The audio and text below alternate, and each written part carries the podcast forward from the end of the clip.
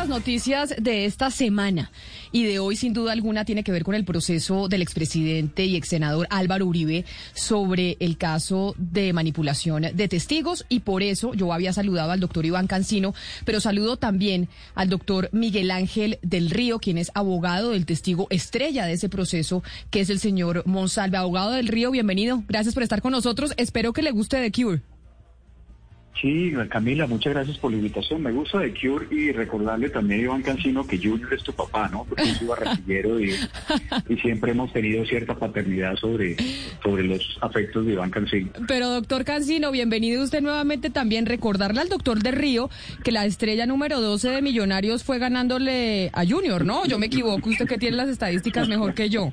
No, claro, se la, Junior nunca nos ha ganado una estrella nosotros, nosotros sí se la llamamos el Pájaro Juárez 1-0 en Bogotá y tampoco le quiero dar la estadística a Miguel de los partidos entre Millos y Junior porque ¿para qué le amargo el día? ¿Para qué le amargo el día si se lo va a amargar con el tema de Monsalve? Pero doctor del, doctor del Río, de verdad que en el caso del expresidente Álvaro Uribe que está llevando la fiscalía, ¿por qué razón el, eh, el señor Monsalve, Guillermo Monsalve, que es el testigo estrella y así lo fue en la Corte Suprema de Justicia en el caso del expresidente Uribe, decidió no declarar? Porque esto sí sorprendió mucho porque al no declarar Monsalve, o sea, básicamente se cae el proceso o no? No, Camila, bajo ninguna circunstancia. Eh, un contexto. Eh, el señor Juan Guillermo Monsalve ha tenido, eh, ha sido hostigado desde muchos ámbitos, desde, mucho, desde muchos campos. Recientemente, Camila, en esta misma semana han llegado tres citaciones y le cuento un poco el contexto, sin extenderme mucho.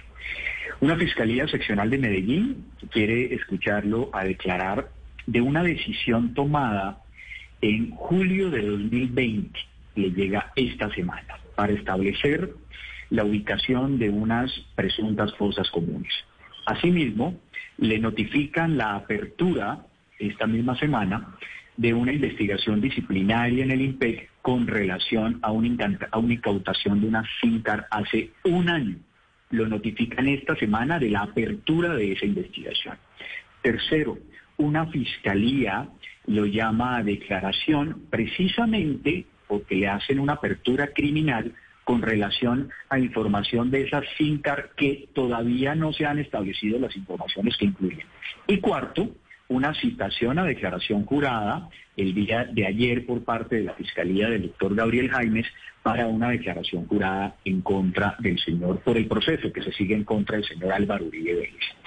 Todo eso en una semana, Camila, eso se llama acoso judicial. Y tiene como único propósito que el señor Juan Guillermo Monsalve se siente frente a un despacho en el cual consideramos absolutamente sesgado, que tiene además, eh, o sobre los que tenemos además todas las eh, inquietudes posibles, que se siente el señor Juan Guillermo Monsalve con esos niveles de, de presión a dar una declaración. Con la urgencia, porque todo responde, Camila, a una urgencia por parte del despacho del fiscal Jaimes y del señor Álvaro Uribe Vélez, jefe natural, además de toda la institucionalidad en Colombia, para que se dé una declaración. Eso es inaceptable. Lo que este eh, eh, abogado, porque una cosa es importante advertir, el señor Juan Guillermo Monsalve no está ni acusado ni imputado. Es decir, en principio no tendría la necesidad del respaldo de un abogado defensor. En este caso, mi acompañamiento es para tratar de evitar que al testigo más importante de los últimos tiempos se lo lleve por encima el poder del Estado. En ese sentido, Camila, si la Fiscalía decide llevar a juicio al señor Juan Guillermo eh, Álvaro Uribe Vélez, el señor Juan Guillermo González será el primer testigo en declarar. No es que no quiera hacerlo, es que quiere hacerlo, pero con garantías establecidas y no eh, bajo el hostigamiento y el acorralamiento. Así no se hace una diligencia judicial. Además, y con esto termino, Camila, que la Fiscalía de Gabriel Jaimes ha actuado como si el señor Juan Guillermo Monsalve fuera el acusado. Todos los actos de investigación de las últimas semanas están dirigidas a desacreditar su legitimidad como testigo. Un tema de unas eh, SIM card, eh, buscando entonces supuestas conversaciones con el senador Iván Cepeda. Aquí le recordamos a la ciudadanía que el investigado es el señor Álvaro Uribe Vélez. Y eso es falso, que entonces si el señor no declara, entonces se cayó el proceso. No, existen suficientes elementos hoy establecidos en la investigación de la Corte para que el señor Álvaro Uribe Vélez sea llevado a juicio que en juicio el señor Monsalve declare y pues se le, se le asuma y se le aplique el contrainterrogatorio natural al que tiene derecho la defensa, es absolutamente legítimo. Pero hoy, bajo presión, a instancias y urgencias de un tema de la necesidad de una precaución, eso es inaceptable. Eh, discúlpeme, doctor del Río, porque he llamado al doctor Cancino, porque entiendo, doctor Cancino, que usted tiene una teoría, digamos, jurídica dentro del derecho penal que no que las personas tienen derecho a guardar eh, silencio solo cuando se trata de autoincriminarse y usted dice que el eh, señor Juan Guillermo Monsalve sí está obligado a declarar así en este momento no sea eh, el juicio en su contra. No, no, Camila, yo creo que, que hay un error. incluso en, en el trino de ayer yo puse que el, el derecho a guardar silencio es de todos. No importa una, una ideología, no importa si a mí me conviene o no me conviene, como abogado, por ejemplo, de Diego Cadena, donde Monsalve también será un testigo importante. Pero el derecho a guardar silencio no es solamente frente a los procesos que llegare a tener Monsalve, sino a donde lo citen como testigo, él está en todo su derecho de hablar o no hablar. Eh, ayer, por sugerencia de su abogado, guarda silencio, no es solo que no asista, sino dice no quiero hablar, está en su derecho, es un derecho constitucional. En lo que sí difiero de, Miguel es en, lo siguiente, cuando es un testigo de cargo, pues obviamente que eh, si va a hablar va a fundamentar una decisión en contra de alguien. Si guarda silencio, pues obviamente que eso también podrá favorecer a la persona a la que se le está investigando. Y es muy importante, Camila, que la gente entienda que de todas maneras, prueba solo es aquella que se practica en el juicio oral, es decir, que ningún colombiano está obligado más allá de su deber, digamos, eh, eh, ético y como ciudadano a acudir ante la fiscalía a declarar antes de un juicio. No hay manera de obligarlo porque al, al proceso, al juicio, lo pueden obligar a ir, pero tampoco lo podrían obligar a hablar. Es decir, si, se va a un proceso y a Monsalve lo, lo llaman a declarar a un juicio y él en el juicio dice que no va a declarar porque lo puede perjudicar, nadie lo puede obligar a una cosa diferente eh, eh, desde ningún punto de vista, Camila. Yo, yo quiero preguntarle al abogado del Río porque usted acá está diciendo, está exponiendo pues que eh, el testigo Monsalve no tiene garantías y que todo el proceso se volcó hacia él como si él fuera el investigado. Sin embargo, pues él es el testigo estrella. Esta decisión que usted está tomando junto a Monsalve no le parece poco estratégica en la medida que ya la fiscalía dijo que antes del 6 de marzo va a presentar o la acusación o la solicitud de preclusión. Y esto es como decirle a la fiscalía del doctor Jaimes, pues yo me voy a quedar sin el testigo estrella, yo no tengo méritos para acusar. ¿No están ustedes abriendo la posibilidad para que la fiscalía diga, sin el testigo estrella, yo no acuso? Es que todo lo contrario, todo lo contrario y gracias por la pregunta. Es que ya existen declaraciones del testigo Monsalve al interior del expediente. De hecho, las fiscalías y los despachos en términos generales acusan con declaraciones juradas tomadas en un momento determinado y que serán corroboradas en su momento en juicio. Es decir, no es cierto que la prueba fundamental, que bien lo ha dicho además mi colega Iván Cancino, solo es prueba lo que se debate en juicio, pero esa información legalmente obtenida, que es el nombre técnico de, lo que se define como declaración jurada, es de alguna manera un camino, una dirección para que la fiscalía tome un rumbo voto. Pero esas declaraciones ya existen. Entonces, aquí no se puede establecer que una nueva declaración sería fundamental para construir lo que la fiscalía considere válido para precluir o para acusar. Él tiene los elementos sobre la mesa hoy. Pero, pero, pero Nara es como de, defender aquí también el derecho a la defensa. ¿No le parece justo poniéndose en los, en las, eh, pues en los zapatos de la defensa, que la defensa tenga la oportunidad en este nuevo proceso de interrogar a su testigo estrella? Si estamos hablando de garantías judiciales, porque ustedes no pueden garantizarle eso a la defensa? Pero es que la defensa va a tener esas garantías y las tiene en todo momento. El problema es quién le garantiza al testigo Juan Guillermo Monsalve su seguridad jurídica. Es que le acabo de advertir que en esta misma semana hay tres citaciones de procesos que tienen muchísimos años en los anaqueles de los despachos y se reactivan inmediatamente. Eso es como, por ejemplo, solicitar la declaración de una persona con su madre secuestrada, con un familiar secuestrado. Evidentemente, su declaración o su exposición no va a ser la misma. Entonces, que necesitamos, y yo le pasé una carta además al señor Gabriel Jaime el día de ayer donde le establecía dos puntos. Primero, que nosotros sí queremos declarar con garantías y que se disminuya esa presión, porque además el mismo IMPEC ha establecido que se abrieron esos procesos disciplinarios por presión de la Fiscalía General de la Nación. Eso no debe hacerse de esa manera. Entonces, si se garantiza que no va a haber presión por parte de los despachos de la Fiscalía, segundo, él además en ese documento que yo le envío al fiscal Gabriel Jaime, yo establezco que el señor Juan Guillermo Monsalve se, se, reafirma en cada una de las precisiones que ha tenido con relación a la presunta responsabilidad penal del señor Álvaro Uribe Vélez. Entonces, este no es un tema de garantizarle la defensa. Claro que mi primera intención es que cualquier persona declare, porque soy un defensor, además de que las personas hablen, bien sea pero, bien sea testigos.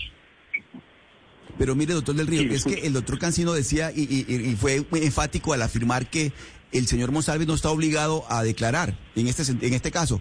Pero, pero doctor Cancino, ¿usted no cree que al, ser el testigo estrella, el, testigo fundamental de todo el proceso, al negarse a declarar, a no rendir eh, la declaración, ¿usted no cree, doctor Cancino, que el proceso se cae? Es decir, que la posibilidad de que precluya todo por parte de la Fiscalía es, es más que evidente al carecer de este testimonio?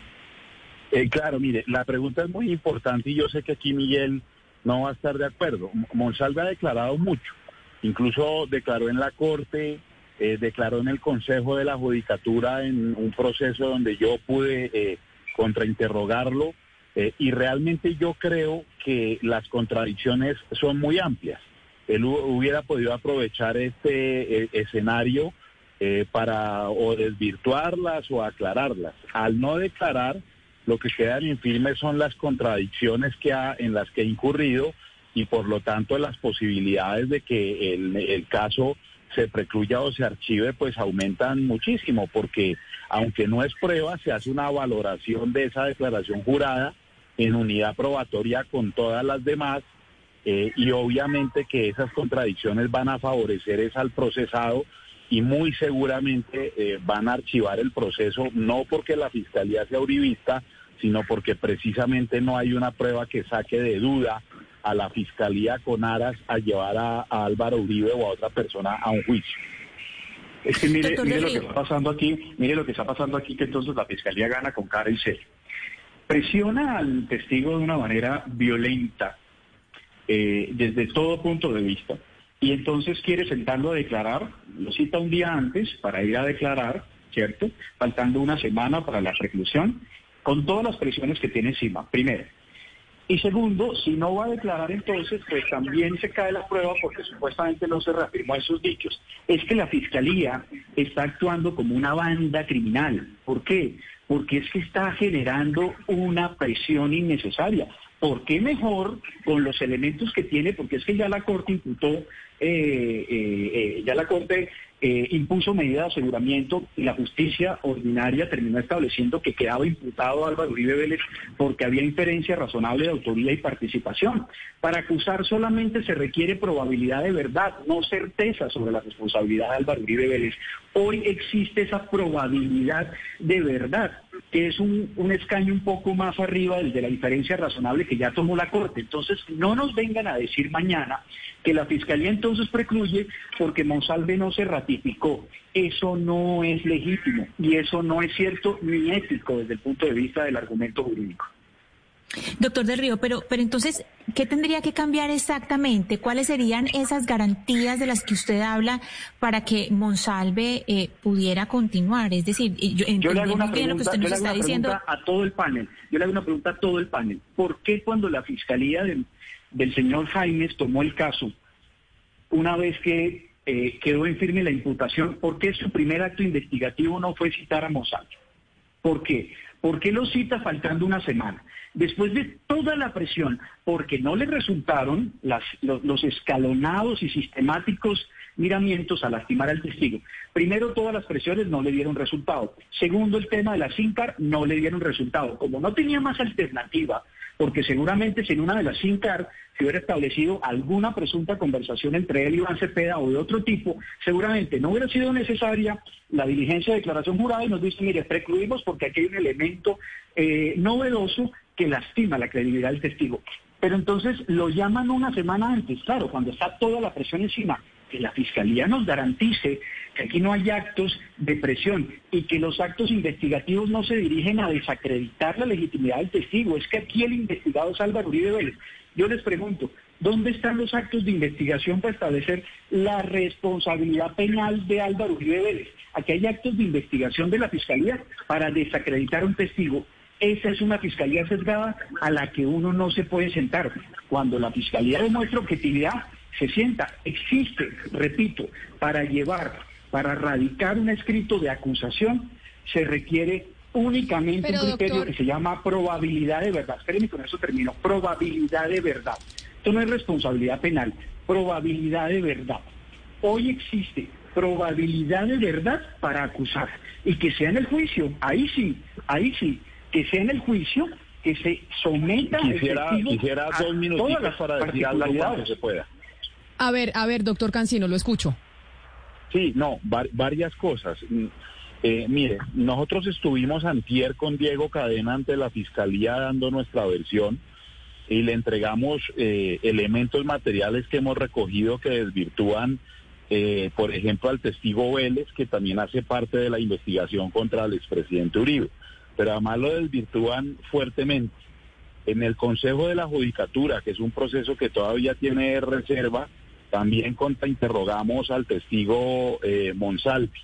Eh, no puedo decir lo que pasó ahí, pero también sé, sé que la Fiscalía tiene ese video donde denota graves contradicciones frente a una posible eh, soborno o petición de una retractación.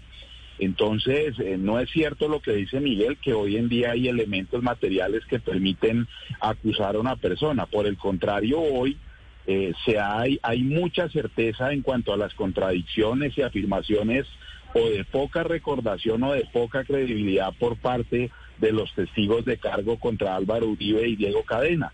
Así que eh, la Fiscalía va a cerrar seguramente el proceso, pero porque se demostró que no se cometió ningún delito y el resultado en el caso de Diego Cadena también será el mismo al final eh, de un juicio. Entonces, eh, no se trata de decir que ya todo está claro, no. Y además la Fiscalía, si bien es cierto, es un ente acusador, también tiene un deber, un principio rector que es la imparcialidad. Entonces tiene que investigar las pruebas que son de cargo, pero también las que son favorables para el procesado. No se puede es lo único que ha hecho la fiscalía. El deber de la, la fiscalía solamente sin interrupción. Ya voy a acabar. Y la, no se puede confundir a la opinión pública diciendo que la fiscalía solo le corresponde investigar lo que sea malo para el procesado, no, lo que se le presente que sea favorable para él, también tiene el deber constitucional de investigarlo y aportarlo al proceso. Doctor del Río, pero mire, lo que yo entiendo es que la queja, digamos, de la defensa del expresidente Álvaro Uribe es que nunca ha podido interrogar a Monsalve, que es el testigo estrella de su proceso, que fue el testigo estrella en la Corte Suprema, y entonces reclaman que sí sería pertinente que lo pudieran interrogar. En este momento no sería válido lo que, que fuera Monsalve y declarara como lo pide la Fiscalía, precisamente frente a esa queja que presenta la defensa del expresidente Uribe. Pero claro que sí, Camila, yo soy el primer defensor de esos criterios, pero por eso le estoy exponiendo desde un principio la presión que existe por parte del despacho del señor Gabriel Jaimes. Es que aquí no estamos ante un ente que haya demostrado imparcialidad. Yo vuelvo a repetirle a usted, si a usted tiene una declaración jurada, a usted, Camila Zuluaga, y le llegan tres y cuatro citaciones diferentes de otras épocas, el mensaje es muy claro, Camila. El mensaje es queremos lastimarlo, queremos que se siente para acorralarlo. Es que pero, pero, pero doctor del Río, si yo tengo esa esa declaración juramentada y yo estoy diciendo la verdad, pues a mí no me importa. Voy cuatro veces y declaro cuatro veces lo mismo que ya dije en mi declaración fue juramentada. ¿Por qué no ir las cuatro veces a dar las declaraciones? Porque su declaración no va a ser objetiva, porque seguramente está en entredicho su seguridad personal, porque entonces no va a querer decir todo lo que sabe, porque sabe que tiene una presión encima. Pero por Ese eso, es el escenario. Pero por eso está usted ahí acompañándolo, ¿no? Pero usted como abogado para dar las garantías. Sí, pero es que yo puedo acompañarlo para que le respeten las garantías, pero yo no puedo acompañarlo para que él diga toda la verdad, porque seguramente esa presión va a generar cierto obstáculo para que él la manifieste. Mire, yo les digo una cosa incluso, si el señor Gabriel Jaimes establece bajo un documento que se acaba cualquier tipo de presión sobre el señor eh, Juan Guillermo Monsalve, yo saco pero cuál, pero cuál es, pero, doctor del Río, es que, pero hablemos claro, ¿cuáles son las presiones? Cuando usted dice presiones de seguridad, ¿cómo se materializan esas presiones? ¿Qué son, qué es lo que significa? ¿Cuál es el temor que tiene el, el, eh, señor Monsalve Juan Guillermo de declarar que usted dice lo están presionando y por eso no lo va a hacer? ¿Cuáles son esas pues, presiones? le están abriendo, las que le acabo de decir, le están abriendo dos expedientes, uno por supuestamente un tema de fosas comunes otro por un tema de una apertura criminal, por un tema de las famosas SINCAR, que además es un tema administrativo y no es un tema penal, y una apertura administrativa en el IPEC, de procesos que tienen años y se activaron en una semana. Eso no es presión judicial. ¿Eso qué genera? Que el, testigo diga, no, pues doctor, pues yo no quiero declarar bajo esas condiciones. Es que imagínese lo que ha pasado previo, imagínese si yo me sigo sosteniendo en lo que he dicho insistentemente. Eso es inadmisible y eso lo haría cualquier ciudadano. A, Juan Guillermo González han tratado de envenenarlo, han tratado de asesinarlo, su, su ex esposa tuvo que irse del país. Es que no estamos frente a una persona que diga, hombre, sí, yo quiero decir la verdad. Mire, yo soy el primer defensor de que todos los ciudadanos declaren. Soy el primer defensor, pero también soy el primer defensor de que los ciudadanos tengan las garantías para poder hacerlo. Y se lo digo aquí, frente a su audiencia y frente al doctor Iván Cancino, si, el señor Gabriel Jaimes garantiza y que se acaben las presiones, el señor Juan Guillermo Monsalve hace una declaración previa a la determinación, pero con todas esas condiciones que le estoy diciendo, porque este no es el escenario para salir a decir de que la Fiscalía gana con cara y sello, no, hay que establecer las garantías procesales y mañana no decir, con además una actitud facilista, que entonces la Fiscalía no tiene otra alternativa que precluir porque Juan Guillermo Monsalve no declaró. Eso no es cierto, eso es engañar a la ciudadanía, porque existen elementos para ir a juicio. Doctor Cancino, usted está hablando de que, pero, doctor Cancino, es que yo, Hoy, hoy, hoy en día no se necesita la declaración de Monsalve para, para precluir la investigación hay tantas, tantas, tantas evidencias y contradicciones en todos los casos que con él o sin él eh, eh, la fiscalía tiene cómo precluir. Y la preclusión será si eso fuera así si eso fuera así si eso fuera así si eso fuera así si la Fiscalía tuviera tan claro todos esos elementos de contradicción, Camila, seguramente no lo citara declaración jurada y saliera estableciendo una preclusión. Mire, aquí hay un miedo latente por parte del uribismo en tomar una determinación. Por eso quieren sentar a Juan Guillermo Monsalve y le repito la pregunta que hice desde un principio.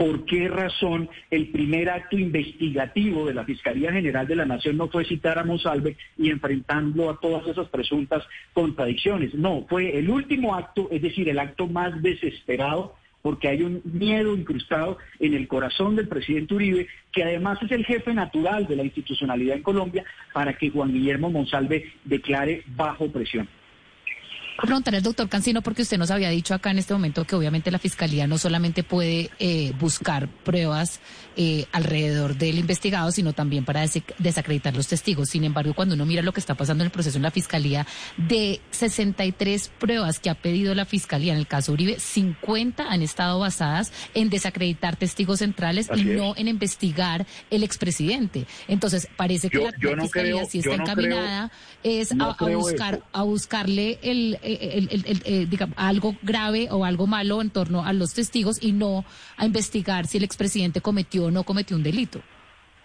Yo eso, esa última conclusión la comparto y, incluso lo he dejado muy claro. Por ejemplo, mi estrategia de defensa con Diego Cadena eh, no, no es desacreditar, por ejemplo, a, a Monsalve o mirar si Iván Cepeda también visitaba o no visitaba cárceles. No, aquí hay una, una, una imputación muy clara y es si se ofreció dinero a cambio de declaraciones y si se cometió un fraude procesal fruto de ese soborno.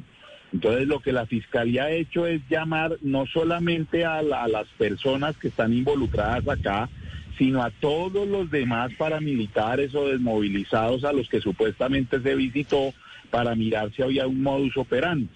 Y curiosamente, poco a poco se ha ido destrozando esa teoría. Te pongo otro ejemplo.